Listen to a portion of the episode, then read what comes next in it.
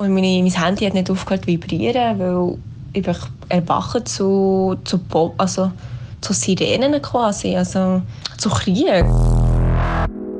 Man legitimiert plötzlich eine Organisation, die am Schluss zu einer sättigen Attacke auf die Zivilisation fähig ist. Die gängigen Aktionen, die bis jetzt gelten haben für den Nahostkonflikt, die muss man in Frage stellen. Es ist schlicht zu hoffen, dass aus diesem Konflikt nicht ein größerer Konflikt wird. Pointiert, politisch und persönlich. Nebelspalterinnen. Der Podcast mit der Maria Rahel Cano und der Camilote.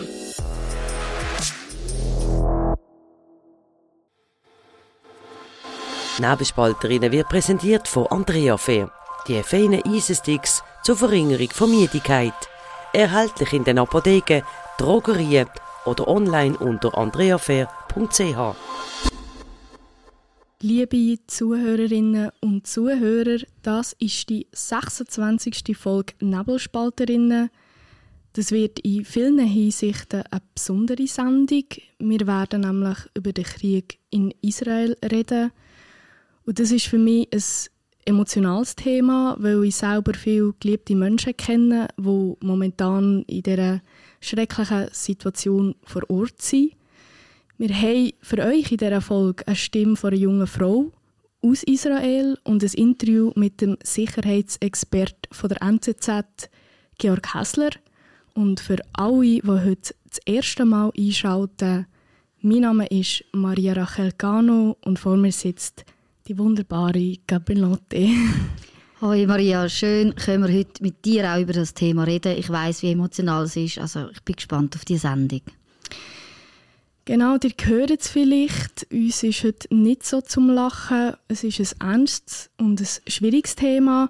Aber Gami, erklär uns doch kurz, was ist bisher passiert? Also, es ist so, dass aus dem Gazastreifen dort sind massive und überraschende Raketenangriffe auf Israel erfolgt.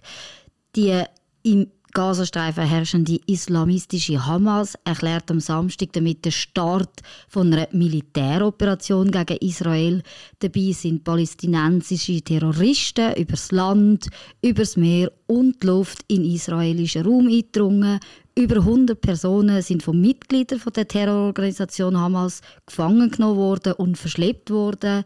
Die israelische Armee die hat wegen dem Angriff den Kriegszustand erklärt und auch mit Luftangriff gegen militärische Ziele in Gaza reagiert. Das ist jetzt der Stand, den wir haben bei der Aufnahme am Montag Mittag und jetzt Maria, ich weiß für dich ist es ein sehr emotionales Thema. Du hast gute Bekannte, die in Israel leben und hast auch den Kontakt gesucht. Genau, ja. Eine von meinen engsten Freundinnen lebt in Israel jetzt schon seit fünf Jahren und äh, also es geht ihr gut soweit, es geht ihrer Familie gut, sie sind soweit in Sicherheit. Und ich wollte von ihr wissen, wie ist die Stimmung in Israel und wie geht es jetzt vor allem weiter mit ihrem mhm. Leben und mit, mit dem Leben von vielen anderen Israelis. Und wir hören doch kurz rein, was sie mir gesagt hat so Sachen, also ich muss sagen, das ist einfach etwas, was wir können. Wir kommen in so Momenten zusammen, extrem. Also wir tun äh, die Tonnen an Sachen, die wir den Militär, unseren Militär, also all diesen Kindern, also Kinder, Jugendliche, 18-Jährige, 19-, 20-Jährige, die im Militär sind und die, die jetzt müssen noch einrücken müssen, wir schicken dann allen Essen, Unterhosen, Socken und wir schicken denen so viel und alle kommen zusammen und alle wollen geben und alle, also man merkt auf einmal all die politischen Probleme, die wir hatten vor dem, von diesem Krieg, sind vergessen und wir sind jetzt wieder wie eine Nation, die, einfach einander helfen. Und zu wissen, dass mein Nachbar, sobald er etwas hört, draussen, mit der Pistole rausgeht, um uns zu beschützen, ist einfach irgendeine Dankbarkeit, die ich vorher noch nie gespürt habe jetzt. Also ich war noch nie so dankbar für das Militär, weil ich das Militär nicht gemacht habe. Ich habe immer gesagt, das ist nicht für mich, das ist nicht für mich. Und mittlerweile sage ich, warum habe ich es nicht gemacht? Warum, ich kann nicht helfen. Ich würde gerne helfen und ich kann nicht, weil ich das Militär nicht gemacht habe. Und sie, für uns sind das Helden, sie sind Helden. mein Nachbar ist mein Held, weil es eben gestern, wo wir klein, etwas Kleines hatten und Angst hatten, ist er sofort rausgerannt mit der Pistole und ich mich sofort sicher gefühlt. Nicht nur er, sondern noch ein zweiter und noch ein dritter. Sie kommen und innerhalb von einer Minute ist, ist schon das Militär schon bei uns gewesen. Also es ist auch, es ist halt einfach ein Zusammenhalt. Und zurück in die Schweiz will ich nicht kommen, weil von mir aus gesehen wäre das das Falsche zu machen, weil es ist genau das, was sie von uns wollen. Sie wollen uns so Angst machen, die Terroristen, Hamas, dass wir eben fliehen, das weiss ich ja. Und wir fliehen nicht, das ist unser Daheim, wir bleiben. Mein Helfen ist, dass sie bleiben und eben nicht fliehen. Ich kann vielleicht nicht im Militär helfen, aber ich kann dem helfen, dass sie nicht das Haus verlassen und nicht ihnen die Kraft überhaupt geben von, oh, sie haben es geschafft. Natürlich wäre es einfacher, zurück in die Schweiz zu gehen, zu Freunden und Familie, wo alles okay ist. Aber dann hätten sie gewonnen und hätten sie das bekommen, was sie wollen. Und das, ähm, das geben wir ihnen nicht. Ja, sind natürlich bewegende Worte, wenn man das so hört. Das war jetzt eben eine Stimme von einer jungen Frau, die wirklich vor Ort die Situation miterlebt hat. Und Maria, wir haben ja jetzt nicht nur die Stimme vor Ort, sondern wir haben auch gesagt, wir wollen eine Einschätzung von dieser ganzen Situation. Mit wem haben wir geredet? Genau, dafür haben wir im Vorfeld zu dieser Sendung mit einem Sicherheitsexperten geredet, mit dem Georg Hessler.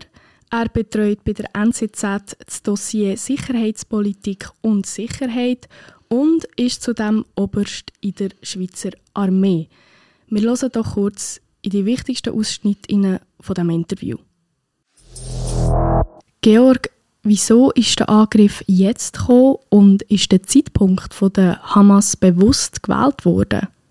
Wie vor 50 Jahren beim Yom Kippur-Krieg ist ein hoher jüdischer Viertel gewählt worden für den brutalen Anschlag Simchat Torah, man muss sich vorstellen, dass besonders religiöse Menschen, orthodoxe oder erst Stunden nach dem Anschlag wirklich vom wahren Ausmaß von dieser Katastrophe erfahren, weil sie bei solchen Anlässen keine News konsumieren, das Handy nicht anschauen und nicht mit der Aussenwelt gross kommunizieren. Warum genau jetzt der Anschlag passiert, was der grösste Zusammenhang ist, das ist aus meiner Sicht im Moment unklar. Die Idee, dass damit hat, so die Annäherung zwischen Israel und Saudi-Arabien torpediert werden, das greift mir zu kurz. Der Anschlag hat eine völlig neue Qualität und darum ist es so wahnsinnig schwierig zu sagen, was genau der größere Zusammenhang ist. Inwiefern ist die Politik der Israeli mit der Abschottung und Ausgrenzung von Palästinensern gescheitert? Ich glaube, das wäre falsch, wenn nicht sogar zynisch jetzt Israel irgendwie eine Mitschuld zu geben an der brutalen Attacke, irgendwie Ursachenforschung zu betreiben. Das ist Täter-Opfer-Umkehr. Was wir erlebt haben, ist ein Anschlag auf Zivilisation und da gibt es nur eins, verurteilen. Jetzt irgendwie Israel eine Mitschuld zu geben an diesem Anschlag wegen der Politik, die Israel betreibt, das ist im Kern antisemitisch. Es ist eine Täter-Opfer-Umkehr, die immer wieder passiert in Bezug auf Israel könnte Russland von dem Krieg profitieren? In den sozialen Medien ist das russische Narrativ klar. Die Attacken auf Israel zeigen, dass der Westen insgesamt schwach ist. Wenn nicht einmal Israel in der Lage ist, eine solche Attacken abzuwehren, dann ist der Westen insgesamt schwach. Welche Rolle Russland wirklich gespielt hat in dieser ganzen Geschichte, das ist völlig unklar. Das wäre Spekulation, hier irgendetwas zu sagen.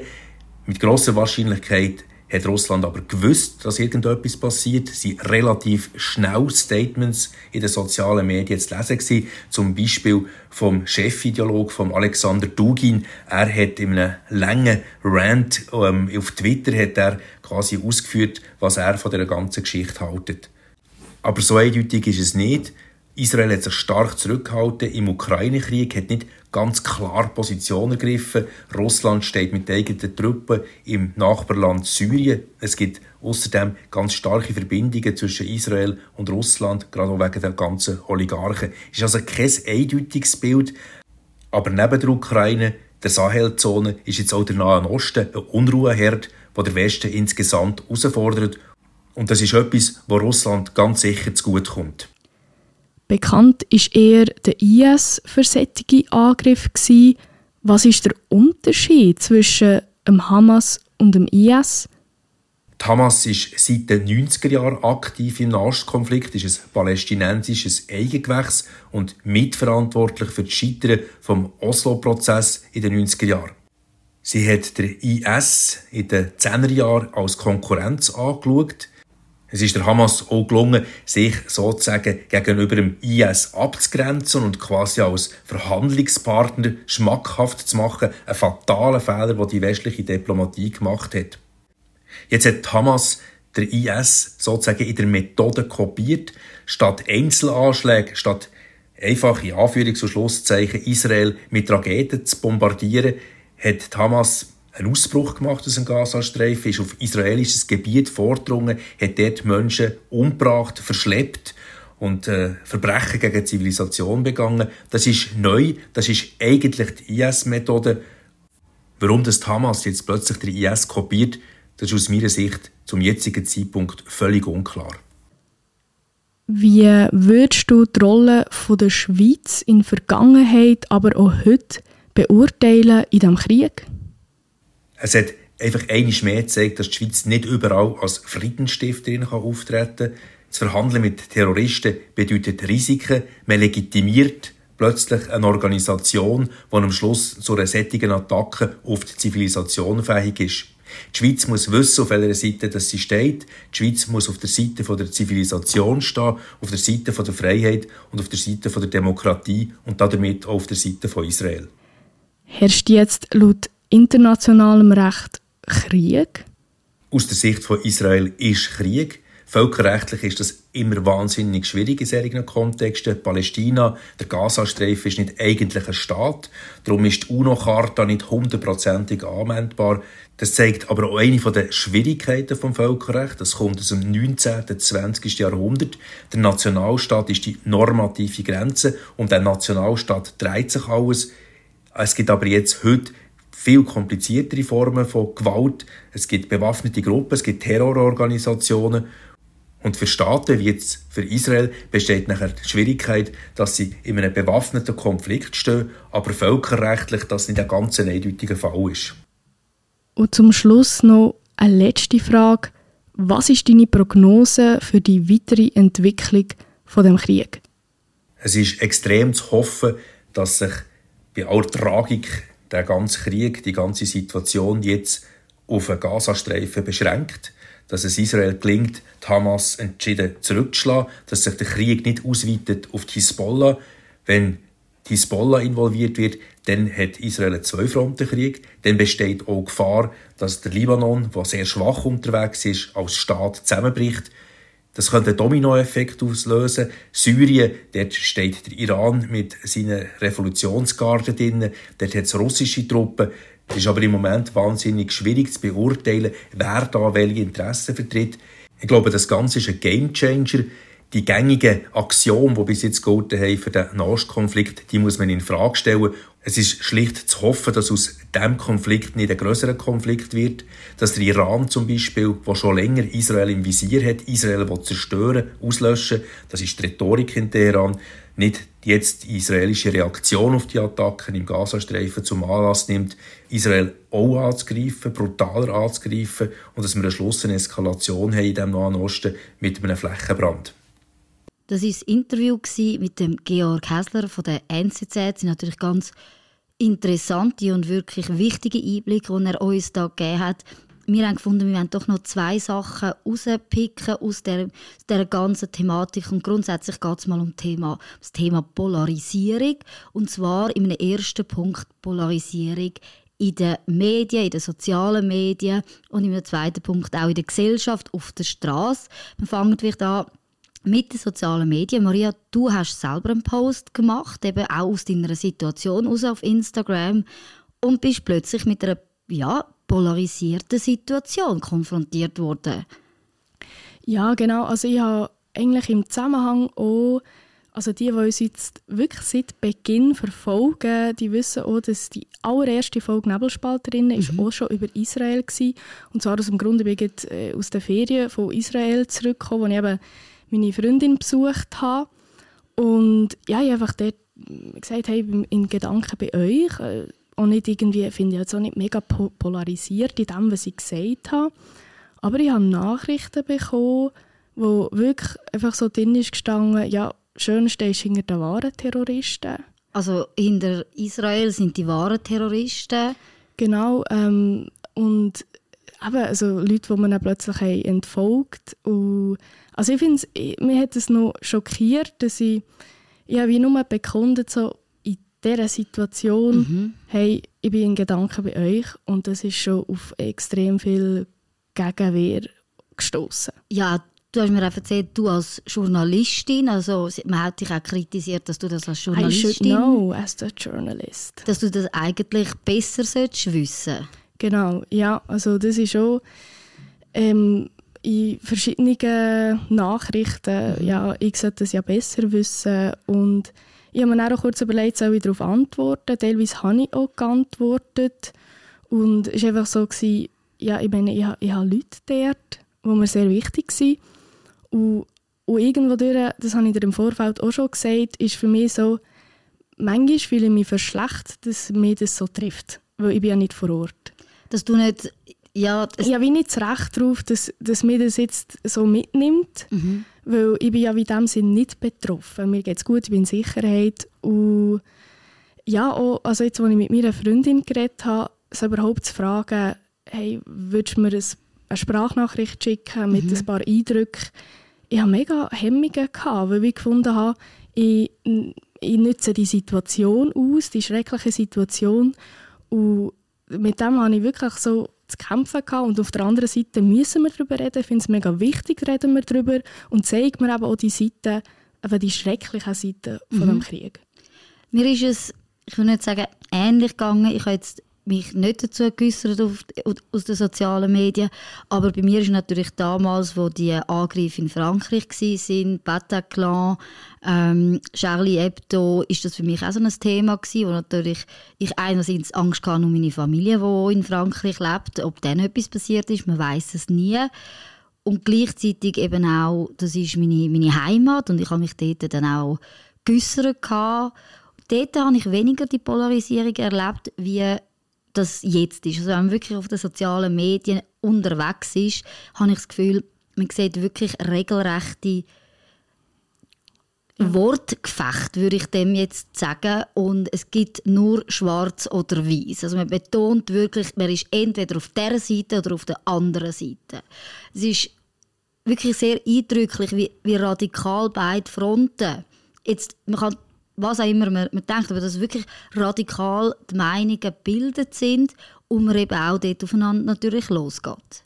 Ja, und also was mich am meisten schockiert hat, ist, dass jetzt äh, zum Beispiel in Neukölln oder in Berlin sind die Leute auf die Straße gegangen und haben gefeiert und haben Süßigkeiten verteilt und Oh, das ist mir so eingefahren. Dort wird ja eigentlich zelebriert, dass Menschen entführt werden, mhm. an einem Festival er erschossen werden, äh, Kinder von ihren Müttern entrissen werden. Also, das ist mir nicht in den Kopf gegangen, wie man so etwas kann feiern kann.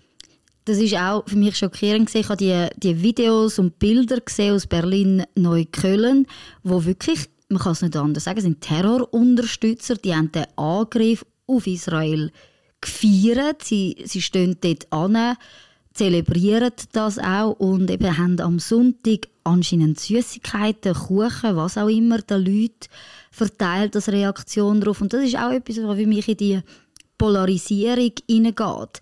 Wenn ich an die Anschläge in Frankreich denke, dort hat man Solidaritätsbekundungen gehabt, äh, in, in, ganz Europa. Man ist auch aus Frankreich als Nation zusammengestanden, aber man hat nie eine Demonstration von islamistischen Gruppierungen gesehen, die jetzt die Attentate dort gefeiert hätten.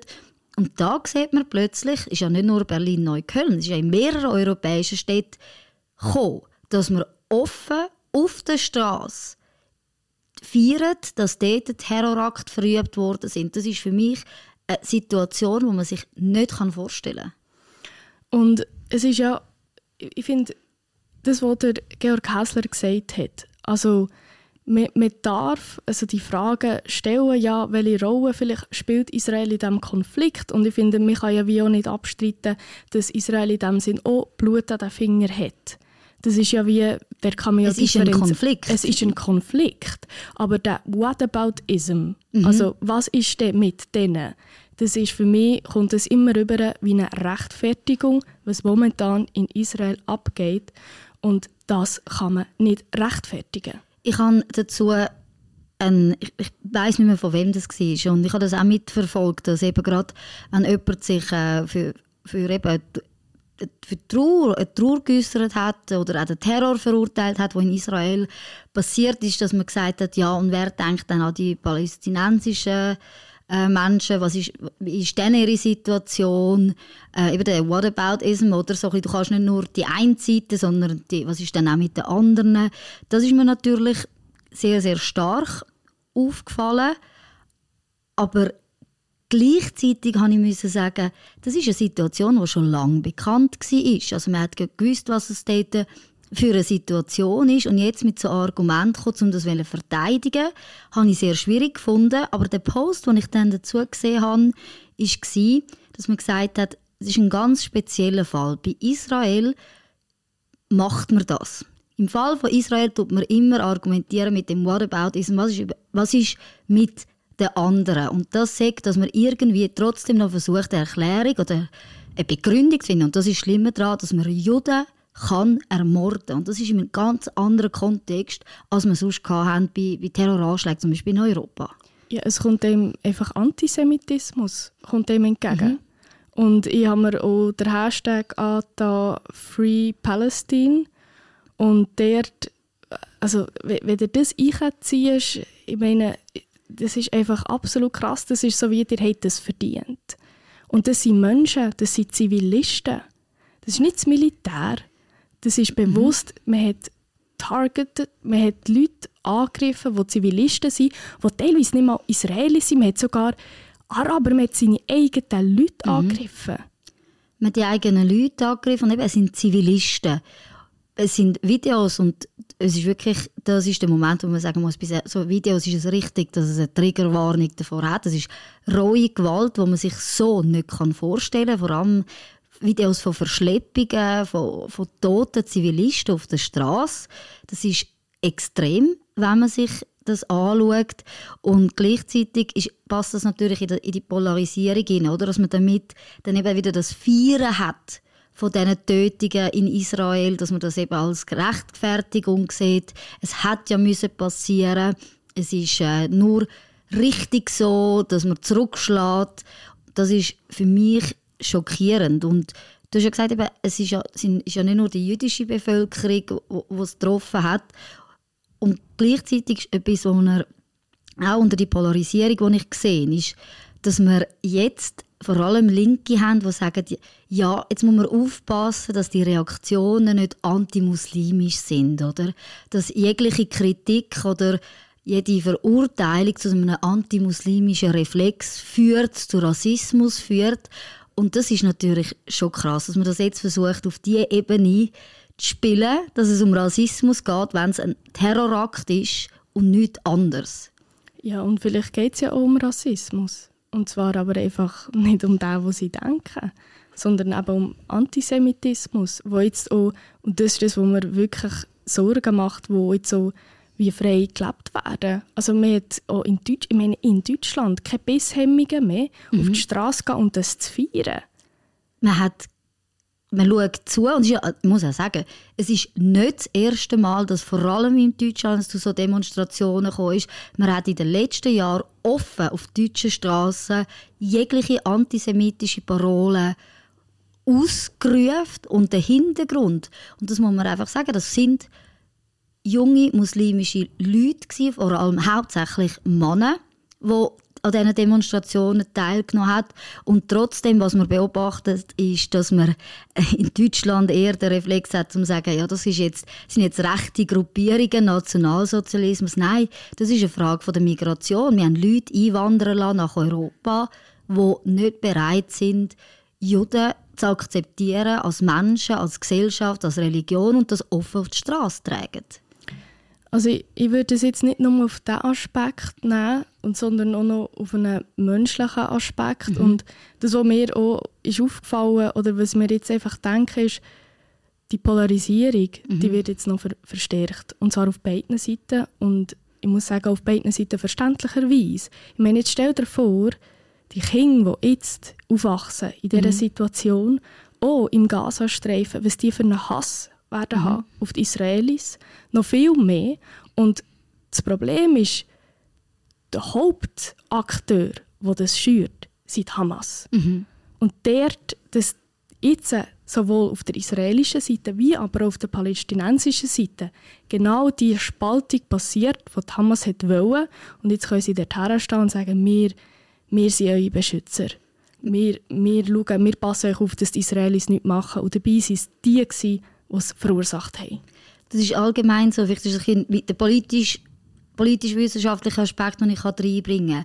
Es ist auch immer so, wenn man in Regionen oder Ländern, wenn man sich in einer Krisensituation befindet und der Gazastreifen, das ist einfach eine andauernde Krisensituation, sei es jetzt Infrastruktur, äh, grundsätzliche Sachen, Versorgung, Strom, Wasser, Bildung, da hat man ja nichts angebracht in den letzten Jahrzehnten und dann ist es immer hilfreich als regierende Organisation, nennen wir es mal so, gerade mit so Konflikt abzulenken. Das kennt man eins zu eins aus der Außenpolitik, aus der Wissenschaft, dass man sagt, eben, man tut dann mit anderen Konflikten von der eigenen Problematik in der Region, im Land davon ablenken.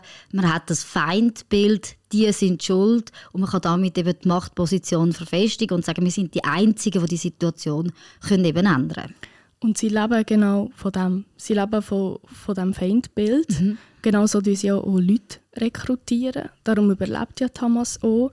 Und wenn sie vielleicht, also wenn sie auch, ich glaube, sie haben in einem Interview gehört, ein wichtiger Aspekt, finde, den wir unbedingt müssen sagen ist, dass Hamas ist nicht gleich Palästinenser. Mhm. Das ist eine Terrororganisation, die dort an der Macht ist.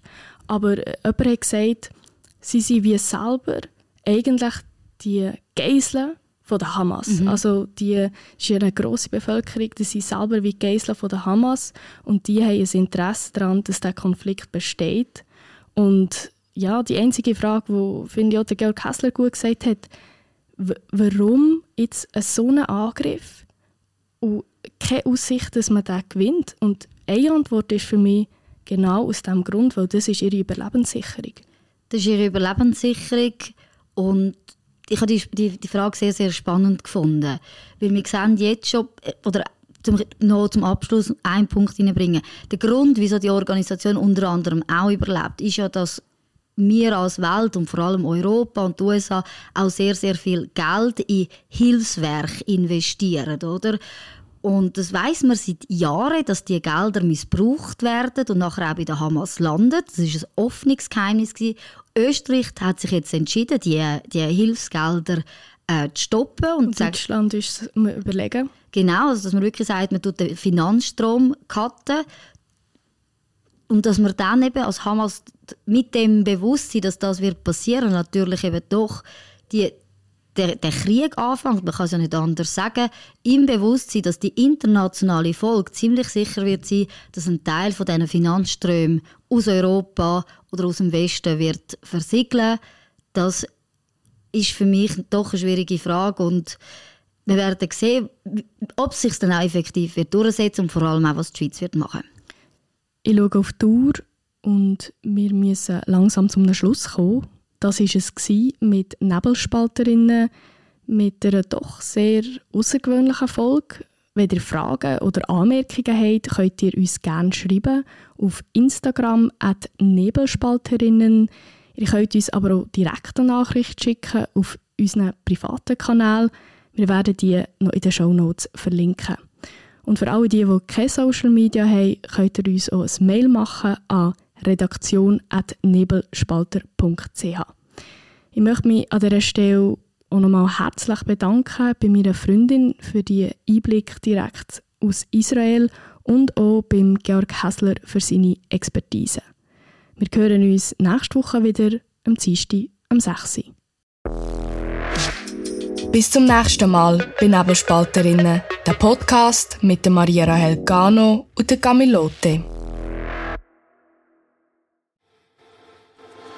Nebelspalterinnen wird präsentiert von Andrea Fair, die feinen Eisensticks zur Verringerung von Müdigkeit. Erhältlich in den Apotheken, Drogerien oder online unter andreafair.ch.